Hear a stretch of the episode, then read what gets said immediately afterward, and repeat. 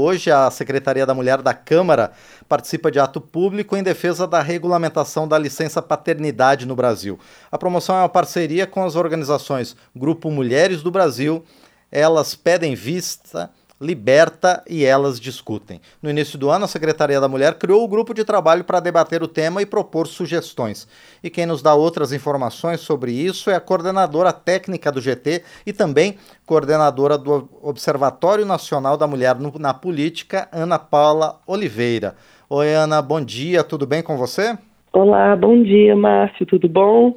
Tudo um certinho. prazer falar com vocês. O prazer é nosso em receber você aqui para falar sobre esse tema tão importante que diz respeito a uma ligação tão forte, né, que é essa questão da paternidade. E, e Ana, a, embora seja um direito fundamental que está previsto na Constituição, até hoje a licença paternidade não foi regulamentada no Brasil. Como é que tem funcionado esse benefício hoje? É isso mesmo, Márcio. É, Constituição de 88 foi um direito que foi incluído na nossa, no nosso ordenamento jurídico, o direito à licença paternidade, e provisoriamente o ato das disposições transitórias, né, constitucionais transitórias, é, determinou que esse direito seria de cinco dias, um período provisório, que depois teria que vir uma lei para regulamentar de fato esse direito e conceder o período que seria adequado para essa licença. Porém, mais de 30 anos se passaram, né? E em 2023 nós continuamos com essa licença de cinco dias, que é a licença que vale para todos os trabalhadores no Brasil. Uma licença que é insuficiente, considerando todos os cuidados que um, um bebê recém-nascido precisa, né, dos seus pais, e que na Constituição é muito diferente do direito que a mãe tem quando tem o bebê, que é de 120 dias, né, após a, o nascimento. Então, esse direito hoje em dia é de cinco dias é um direito que é pago pelas empresas, não é pago pelo Estado e que não teve, portanto, nenhuma regulamentação que valesse para todos os trabalhadores, como previa a Constituição em 1988. Sim, agora, Ana Cláudia, é, essa discussão que tem acontecido no Brasil, ela também toma por base o que acontece em outros países? Sim, sim. Nós temos acompanhado, inclusive lá pela Secretaria da Mulher, como que esse direito ele é ele é hum, exercido pelos trabalhadores em outros países, né? Até para nós, nós temos como parâmetro para que caminhos o Brasil pode avançar. Então, existem vários países hoje em dia que já possuem licenças paternidades maiores, isso já há muitos anos, é, como a Suécia, por exemplo, que é um grande país de referência, né, que não só de referência em termos da licença que é dada aos pais após o, nascimento dos seus filhos, mas também em termos de igualdade de gênero como um todo, né? Então, é um país em que as mulheres elas ocupam postos de trabalho de forma mais igualitária que os homens. É um país em que vários outros aspectos da divisão de tarefas de cuidados, não só com os filhos, mas também de tarefas de cuidados com a casa, né, cuidados domésticos, são mais bem divididos entre homens e mulheres. E a Suécia é um desses países em que as licenças duram mais de um ano, inclusive, e que são licenças no formato parental, que podem ser divididas entre o pai e a mãe de acordo com a necessidade de cada família, de acordo com as necessidades é, do trabalho de cada um e a necessidade dos cuidados com os filhos.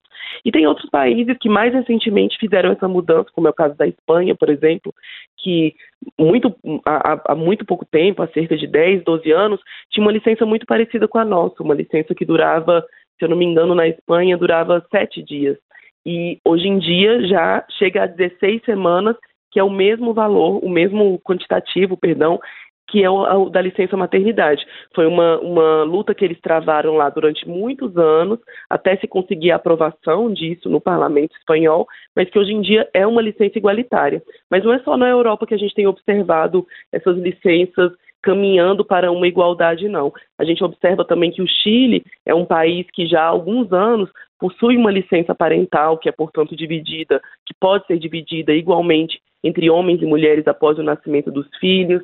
É, a Argentina também tem licença mais igualitária que a nossa. Enfim, tem vários países que caminham ou já estão ou já caminharam há alguns anos para isso, e o Brasil continua atravancado lá nos cinco dias de 1988. E é isso que tanto o grupo de trabalho que a gente criou na Secretaria da Mulher Tenta Mudar, quanto esse ato, né, que está organizado pela sociedade civil hoje e que tem o apoio da Secretaria da Mulher, está tentando chamar a atenção de que já passou da hora, né, de levar esse assunto a debate, a um debate sério, para que a regulamentação finalmente aconteça. Ana Cláudia, essa, essa, esse sentimento de que já passou da hora é, tá, na verdade, até extrapolando a questão política e legislativa, chegou até o STF, não é? Como é que está a questão da judicialização da licença paternidade? Exatamente.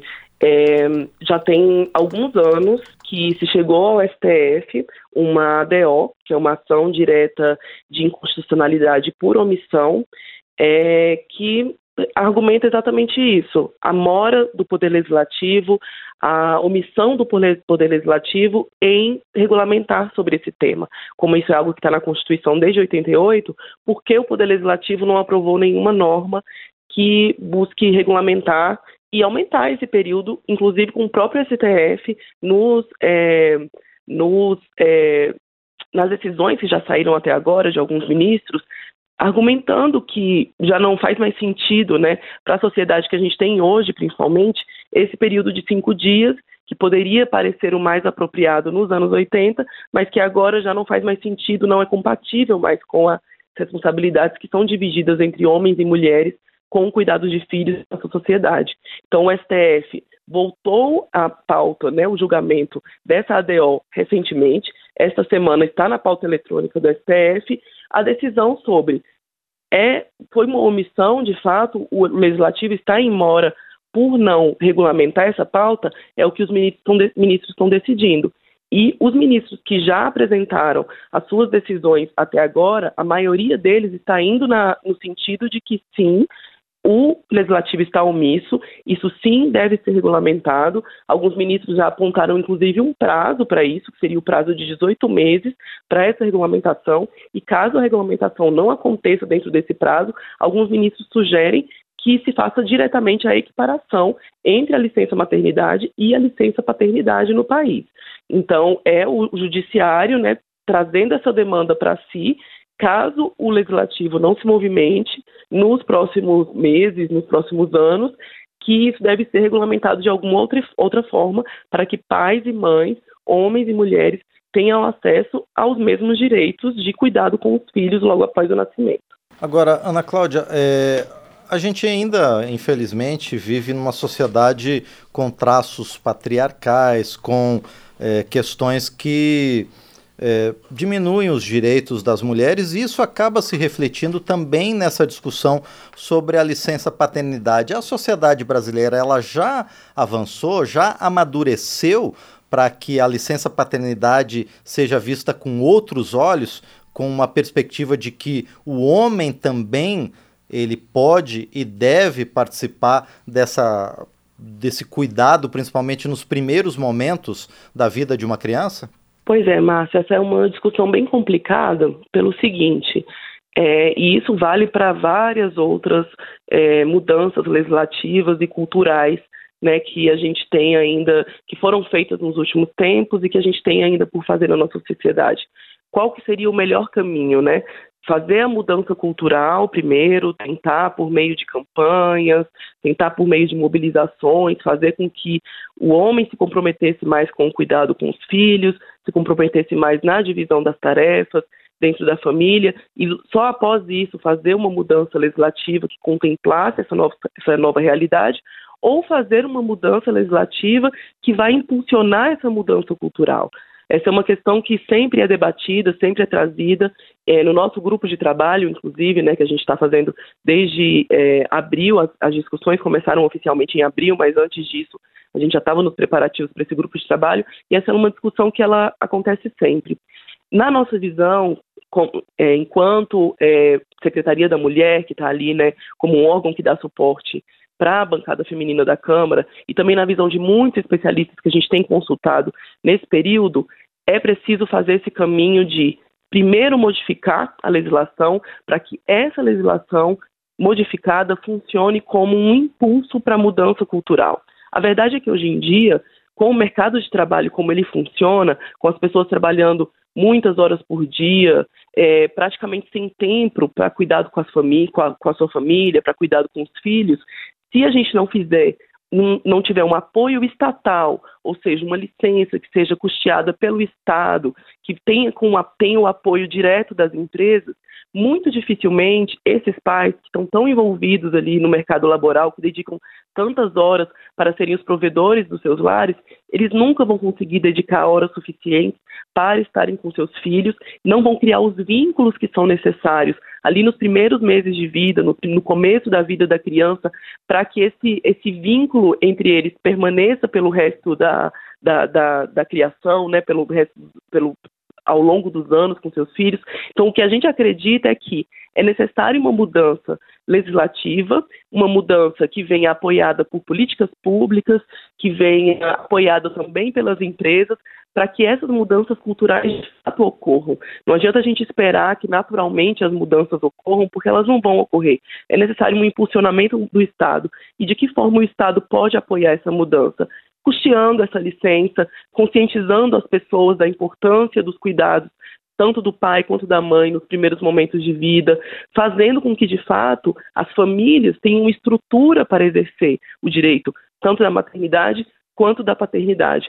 Além disso, ser um, uma mudança fundamental para que as mulheres alcancem a igualdade no mercado de trabalho também, porque muitas vezes as mulheres não são contratadas hoje ou não são promovidas hoje nas funções que exercem no mercado de trabalho por conta das suas funções com a maternidade. Por quê? Porque a legislação trabalhista traz muitos direitos para as mães nesse começo da vida dos filhos.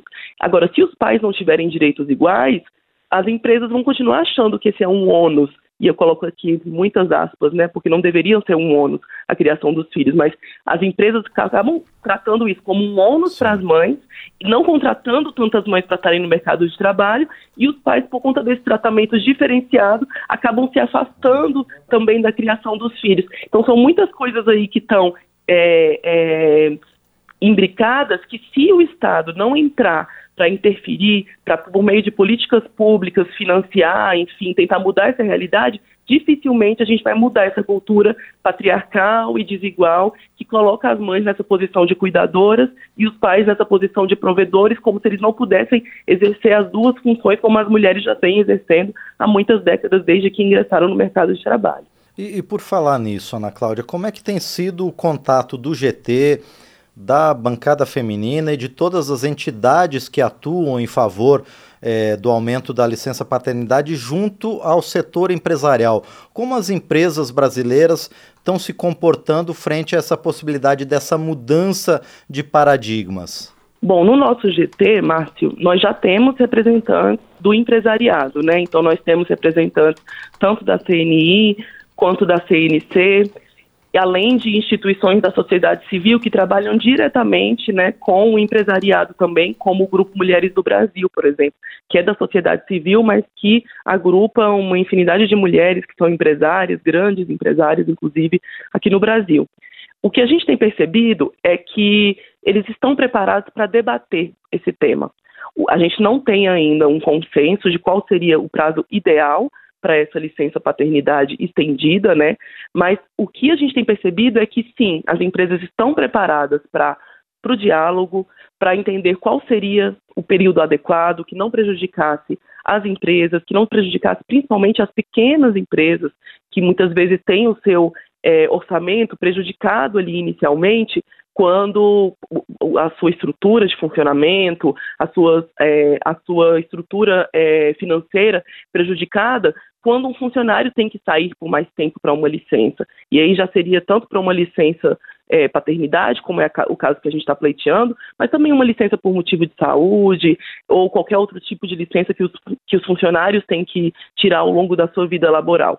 As empresas muitas vezes não estão preparadas para esse tipo de baque. E é por isso que a gente está tentando é, dialogar com as empresas, com esses setores empresariais, para entender o que, que funcionaria melhor para elas, qual seria a forma de custeio que financiaria melhor para elas, a forma de ressarcimento desses valores, porque hoje em dia a licença maternidade ela é paga pela empresa diretamente e depois a empresa tem um ressarcimento via compensação nos impostos desse valor que foi pago na licença maternidade. Será que uma licença paternidade estendida, que aí a gente teria que definir qual seria o prazo mais adequado, o método de ressarcimento seria esse, o, o, ideal seria esse que já acontece com a licença maternidade?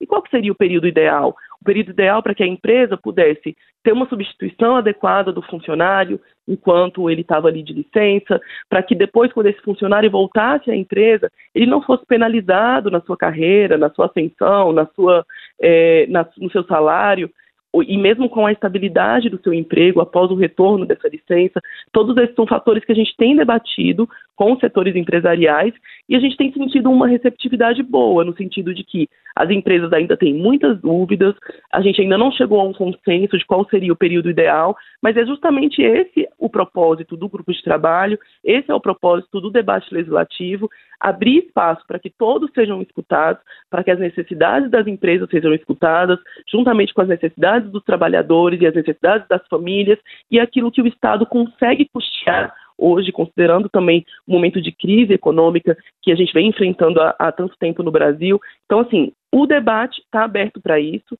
A gente tem sentido uma abertura das empresas para conversar sobre isso e tem sido muito bom, principalmente, o feedback que a gente tem recebido de várias empresas que já adotam modelos de licença paternidade estendido, já seja pelo, por meio do programa Empresa Cidadã, que é um programa que já existe há muitos anos que é, abre a possibilidade para que as empresas tenham licenças paternidades estendidas de até 20 dias, tem várias empresas que já adotam esse modelo, várias, mas não o suficiente para a magnitude que a gente tem, né, do tamanho do nosso país. Mas tem várias empresas que já adotam, tem empresas que adotam, inclusive, modelos maiores, modelos de licença parental de seis meses, modelos de licença paternidade né, exclusiva de dois meses.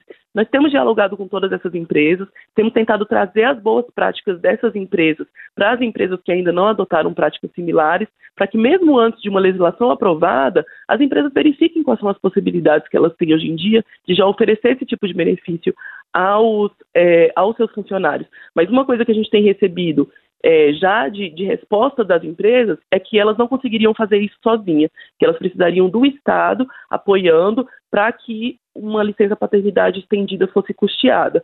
Então, assim, estamos no diálogo, vemos possibilidade de avançar e vemos sim que as empresas estão abertas a fazer essa mudança dentro do, da forma de funcionamento é, e, e, e entendendo que isso vai ser benéfico para os seus funcionários e para toda a sociedade.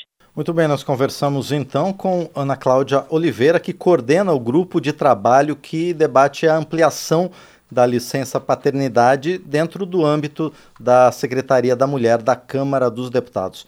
Ana Cláudia, Márcio, mais um. Por gentileza, deixa eu só fazer uma pequena correção. Claro. Eu trabalho na coordenação técnica desse grupo de trabalho na Secretaria da Mulher, mas ele também tem uma coordenação parlamentar, que é da deputada Tabata Amaral. Perfeito. E tem uma relatora também, que é a deputada Amanda Gentil. Então, nós estamos ali para dar todo o suporte técnico ao grupo, mas temos como coordenadoras e relatora essa, essas parlamentares. Perfeito, Ana Cláudia, obrigado.